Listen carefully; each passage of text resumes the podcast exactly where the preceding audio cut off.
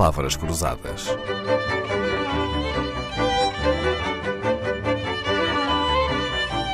Porque quase tudo é uma questão de semântica.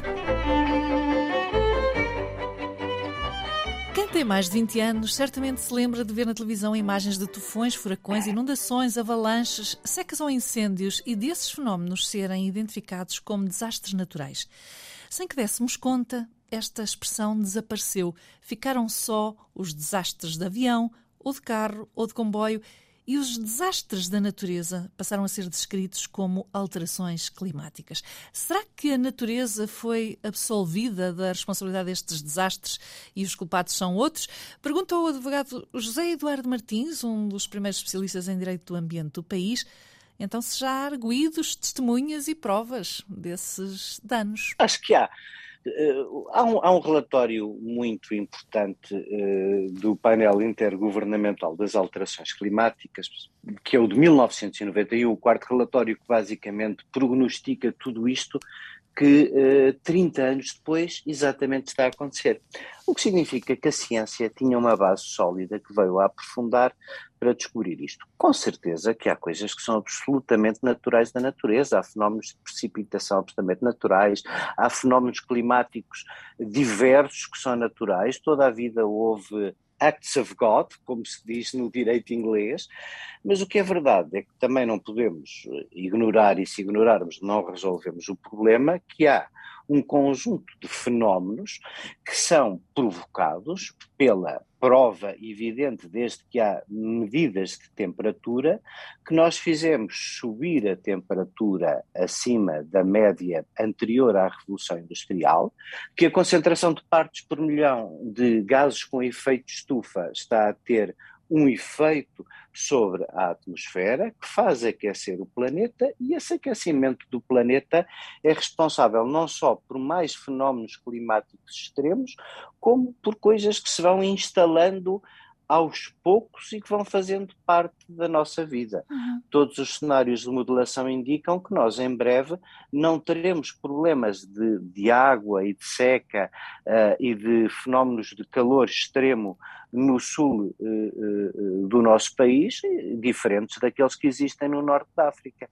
Assim como a permanência dos fogos florestais quase em, em regime de de estabelecimento permanente, quer na Califórnia, quer na Austrália, não são obviamente coisas que a natureza fez sozinha. Sozinha. Detenhamos-nos então na expressão alterações climáticas. Eu pergunto, José Eduardo Martins, já que tem vasto conhecimento ambiente, se o clima não foi mudando sempre eh, desde há milhões de anos. Então não tivemos era glaciar, o degelo, eh, a separação das placas tectónicas, tudo isso não foram alterações climáticas?